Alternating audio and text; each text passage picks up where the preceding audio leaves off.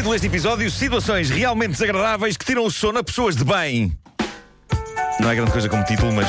eh, Não, mas é prometedor. mas são não? situações realmente desagradáveis que tiram o sono a pessoas de bem. Eh, sim. Mas an- antes de mais, quero dizer a todo Portugal e ao próprio mundo que hoje, a partir das 21 horas, estará no YouTube o episódio desta semana do podcast A Cabo do Marco, que tem como convidados estes queridos indivíduos que estão aqui comigo neste estúdio: Pedro Ribeiro, Vera Fernandes e Vasco Palmeirinho. Foi muito divertido. Nós gravámos ontem e o que se passou foi o seguinte: o que se passou foi que, como são pessoas que amo, a minha preparação para a conversa foi zero. Junta-se a isso. Notou-se um Ninguém bocadinho. reparou Não se nisso. nota nada, porque não se nota.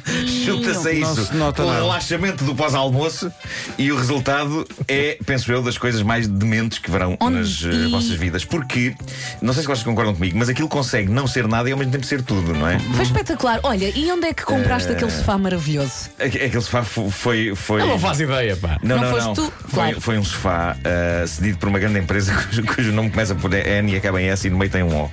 Para a Comic Con. é espetacular, super confortável. nós, nós eh, adquirimos o sofá a, a- a essa empresa, eh, porque é um sofá de facto muito confortável para os, para os convidados E e, eu quero que os convidados estejam b- bem. Que sejam confortáveis, eh, porque ao nível da entrevista não se arranja grande coisa. Bom, eh, mas, mas o que se passou é que, e, e poderão ver isto logo à noite, parecia que estávamos bêbados, mas na verdade não estávamos, a não ser talvez de sono e de nervos pelo Christmas in the Night, eh, talvez, e tudo isto resultou num cocktail de estupidez galopante que poderão ver logo. E por isso eu proponho aos nossos ouvintes que vão ao YouTube subscrever o canal youtube.com/barra Nuno Marco na cave. Será que as pessoas sabem como é que eu me chamo? Não. Ou vão pôr Nuno Marco na cave? Nuno Marco na cave. Pronto, vão lá agora, subscrevam, ponham os alertas ou lá o que é que a juventude faz hoje. Logo poderão ver este episódio da Cave do Marco com as manhãs da comercial. Nós tentámos cantar a música de Natal 20 foi vezes. incrível, foi incrível. Vai estar também disponível no iTunes e noutras plataformas para as pessoas que preferem ouvir sem ver. Mas eu acho que vale muito a pena ver, ver isto, porque são quatro pessoas a tentar dizer coisas com interesse durante uma hora. Hora essa gerida por um indivíduo sem qualquer ideia do que vai perguntar a seguir. Ah, Mas gostei está muito- mas está muito giro, está Ah, muito senti-me senti-me bastante feliz a fazer aquilo. Foi Bom, muito giro. ah, no capítulo Grandes Pilhas de Fezes Humanas e os seus castigos, ah, temos esta história que chega do Missouri, nos Estados Unidos. A pilha de fezes humana em questão é um caçador ilegal lá da zona. Durante três anos, este tipo foi para florestas matar umas quantas centenas de veados, levava-lhes as cabeças como troféus e deixava o resto do corpo a apodrecer no mato. E estes face, este face de esfíncter.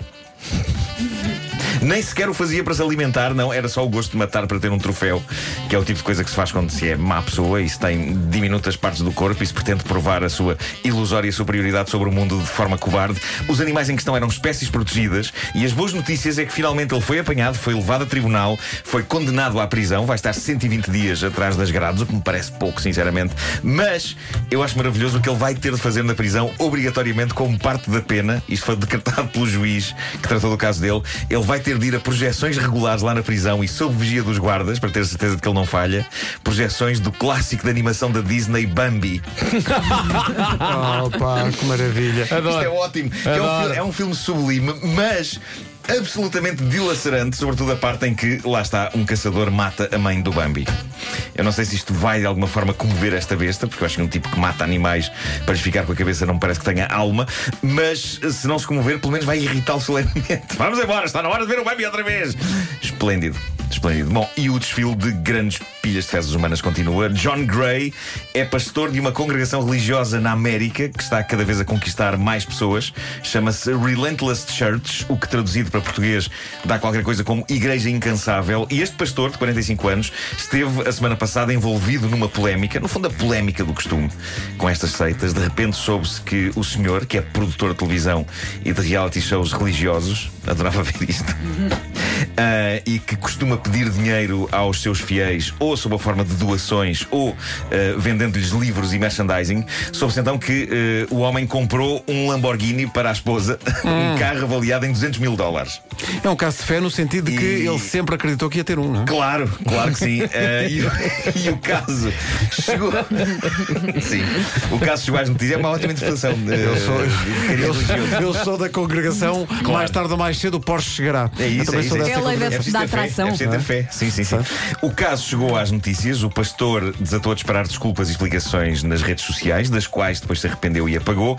E no passado domingo, pelas oito e meia da manhã, ele estava algo apreensivo quanto à maneira como iria ser recebido pelos seus fiéis para a missa matinal depois desta polémica. Pois bem, o homem foi recebido em aclamação e apoteose. Os fiéis não só continuam a adorá-lo, como defendem que oferecer um carro de 200 mil dólares à esposa é um ato de amor digno do orgulho de Deus. E é, no fundo, a- agasalhar realmente a, a mulher na altura do inverno, porque é um carro feito de lã Borghini. Ah, boa. Bom Que dia. é, que é uma, lã- é uma lã especial de Uma Natal. lã especial, sim, sim, é? sim. Nas palavras de um dos fiéis entrevistado após a missa, passa a citar: Todo bom marido aprecia dar à sua esposa coisas boas. Não percebo esta noção de que os cristãos têm de ser, os cristãos têm de ser pobres, sobretudo depois de Deus ter prometido que os ia abençoar. Claro. Incrível. É por estas e por outras que eu acho que, se Deus existe, já decidiu reformar-se. Já não estava a certas coisas, porque as pessoas não merecem. A minha teoria é que Deus, neste momento, está num cruzeiro no Mediterrâneo, juntamente com outros idosos. Ah, e para terminar, história pessoal embaraçosa do dia sacada à já lendária página do Reddit Tifu, Today I Effed Up, onde as pessoas confessam coisas sinistras que lhes aconteceram horas depois de lhes terem São acontecido. sempre as minhas histórias favoritas. Pá, é lindo. Isto vem da América, de um rapaz que assina Negative B e diz ele: Estávamos em época de exames e eu tinha um dos grandes de Química na sexta-feira. Isto passou agora, estamos na época de exames. Eh, e por isso, quinta à noite, estava a estudar. Por volta das onze e meia da noite, o meu roommate pergunta se a namorada dele pode ir lá para estarem um bocadinho juntos. Eu sou amigo dele e da namorada e, portanto, disse: Claro que sim, partindo do princípio de que ela ia aparecer, dizer olá e ir embora. Este foi o meu primeiro erro da noite. 15 minutos depois, estava eu no quarto a estudar à escrivaninha, enquanto o meu amigo estava sentado com a namorada na cama dele a estudar anatomia. A anatomia dela. Eu não sei como é que as pessoas conseguem isto com outras pessoas no mesmo quarto. Certo. Porque convém lembrar, isto é um dormitório de estudantes, não é? Portanto, eles estão. Estão os três no mesmo quarto, o tipo partilhou isto com o mundo, está a estudar, o amigo está numa das duas camas que o quarto tem a curtir com a namorada. Prosseguindo a narrativa dele, ele diz: 30 minutos depois comecei a perguntar-me a mim próprio quanto tempo mais iria ela ficar ali no quarto. Era meia-noite e um quarto e eu queria eh, dormir uma boa noite de sono antes do meu grande exame, por isso fui lavar os dentes, apaguei a luz, meti-me na minha cama. Eu conseguia ouvi-los na cama ao lado a segredar coisinhas um ao outro e ouvia úmidos sons de lábios beijando-se, sons que eram particularmente amplificados num quarto silencioso e escuro. Depois de algum tempo a aguentar isto a acontecer na cama ao lado da minha, decidi que tinha de fazer com que ela se fosse embora, de modo a que eu pudesse dormir. Não queria entrar em conflito com eles, porque ao mesmo tempo gosto deles, e é aqui que eu lixo realmente tudo com a ideia que tenho a seguir. Decido estragar-lhes o serão com uma sólida dose de falso ressonar. Eu normalmente ressono, por isso não ia parecer estranho. O meu pensamento era: se o silêncio do quarto fosse quebrado pelo meu ronco, iria ser demasiado estranho para eles continuarem aos beijos e ela simplesmente voltaria para o quarto dela. Dez segundos depois de eu começar a ressonar falsamente, ouço o meu roommate a dizer: Ei, caraças, ele adormeceu! A isto seguiu-se o som de grande movimentação nos lençóis e muita respiração ofegante forte. Ah, ainda piorou, não é? Piorou. O que tornou a situação ainda mais aflitiva foi o facto de, para manter viva esta fraude, eu ter de me manter acordado a roncar e a ouvir aquilo que só consigo descrever como o som que o ET faria se estivesse a correr os 100 metros. Isto é a melhor descrição que eu já ouvi de alguns sons que se emitem nestas situações da vida, não é? Lindo. Para vocês conseguirem imaginar o ET correr 100 metros. É. Ah, ele termina dizendo: a dada altura a respiração ofegante parou e eu pude voltar a dormir. Acabei por ter 57% no exame. 57% não é mau. Não é mau. Dá para passar, tendo em conta a noite que ele teve, é ótimo. 50%, Coitadinho. 57% é ótimo para quem passou a noite a ouvir amor e a roncar conscientemente. É pá, porque deve, dar um ser trabalho tão grande. também, É incrível. Bom, ah, Vidas. Vidas, só para terminar, não se esqueçam, vão logo ver o episódio com as manhãs da comercial em youtube.com/barra Nuno Marco na Cave. Está bem, mas vai- isto vai não vai acaba sem uma edição surpresa de. Às vezes, para sobreviver, é preciso relaxar. Não se irritem demasiado, que isso provoca falta de ar. Há malta que se gasta com tudo, até comprou as da Vintes, mas neste quase imploramos. Tenham calma, senhores ouvintes.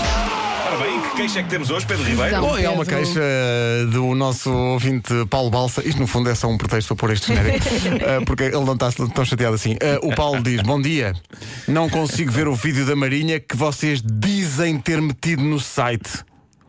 Não, nós que tínhamos posto. era- Facebook, era no Facebook, eu já vi. Está no Facebook. Era no Facebook, mas no Paulo, Facebook, Facebook. obrigado pelo dizem ter metido no site, porque isso proporcionou mais uma edição de.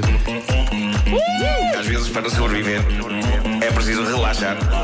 Não se irritem demasiado, que isso provoca falta de ar. Há malta que se gasta com tudo, até que compram as da Vintes, mas neste quase imploramos. Tenham calma, senhores ouvintes. Tão bonito. É revigorante isto.